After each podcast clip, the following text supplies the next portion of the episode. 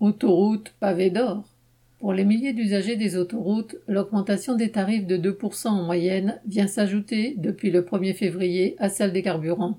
Certains opérateurs, comme Vinci, qui exploitent avec 9000 km le plus long réseau, affectent de faire un geste envers les utilisateurs quotidiens en bloquant le tarif du péage sur des trajets courts inférieurs à 30 ou 50 km. Cette entre guillemets générosité se paye bien entendu sur les trajets les plus longs, et ce, avec l'aval des pouvoirs publics qui ont accepté en 2015 de compenser un gel ponctuel des tarifs obtenu par la ministre Ségolène Royal par une augmentation additionnelle annuelle de 2019 à 2023. Libres de fixer des tarifs exorbitants, les sociétés concessionnaires, SCA, proposent même au plus pressé des trajets urbains, même courts, à péage modulable en fonction de l'heure. C'est le cas par exemple du tronçon duplex du super périphérique parisien A86 Ouest où l'automobiliste peut se voir facturer plus de 12 euros pour parcourir 4,5 km entre Orveil-Malmaison et Vaucresson à certaines heures de pointe de la semaine ou de l'autoroute A14 à l'ouest de Paris, où il faut désormais débourser 9,10 euros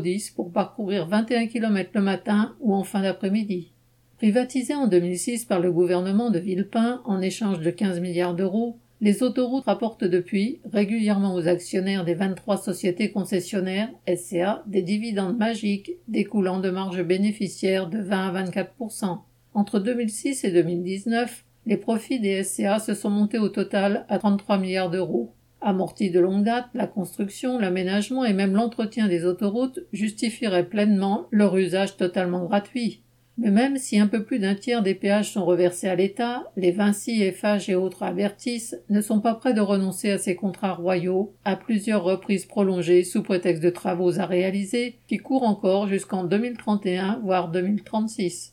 Comme ce ne sont pas les salaires des 12 000 employés des SCA qui rognent les bénéfices, les travailleurs, usagers comme salariés, sauront dans quel coffre chercher quand, dans la suite de la légitime colère des Gilets jaunes de l'automne 2018, ils exigeront l'expropriation pure et simple de ces capitalistes. Viviane Lafont.